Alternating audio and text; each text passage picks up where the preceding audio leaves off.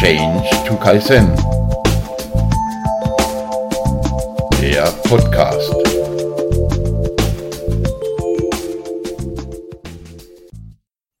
Hallo, ich begrüße dich zu einer weiteren Folge auf unserem Change to Kaizen Podcast.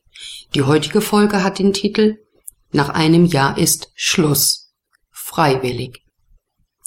Was meinst du? Wie realistisch ist es, dass ein erfahrener und engagierter Produktionsleiter nach nur einem Jahr die Reißleine zieht, fertig ist mit der Welt und einfach kündigt, obwohl er nachweislich erfolgreich war? Das kannst du dir nicht vorstellen? Nun, in der Tat, es klingt zunächst ein wenig unrealistisch. Nehmen wir jedoch einmal an, dieser Produktionsleiter hat eine Mannschaft, welche in Bezug auf eine Kultur im Kontext zu Lean eher zweitklassig war, in das Mittelfeld der ersten Liga geführt. Die Mannschaft hat begonnen, an sich selbst zu glauben, war bereit, Fehler zu machen und aus diesen zu lernen. Die Mannschaft hat nach anfänglicher Skepsis gegenüber dem neuen Produktionsleiter begonnen, diesem zu vertrauen, war bereit, dorthin zu gehen, Gemeint sind die Prozesse, wo es schmerzt, wo es offensichtlich war, dass die Rahmenbedingungen nicht passten.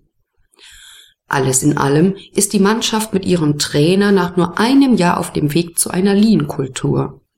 Nicht alles, aber vieles hat sich verbessert. Dennoch sind möglicherweise sogar neue Probleme aufgetaucht und vielleicht sind diese neuen Probleme nicht so einfach zu lösen zumindestens nicht innerhalb eines Jahres. Nun wollen wir in die Champions League, sagt das Top-Management, sagen die Stakeholder. Der neue Produktionsleiter sagt, in drei bis vier Jahren ist das womöglich machbar. Zunächst jedoch müssen wir die Rahmenbedingungen hierfür schaffen. Müssen wir die Mannschaft in kleinen Schritten darauf vorbereiten. Müssen wir uns hin zu dem, wie dort gespielt wird, entwickeln. Und das braucht Zeit. Doch die Stakeholder, das Top-Management hat keine Zeit.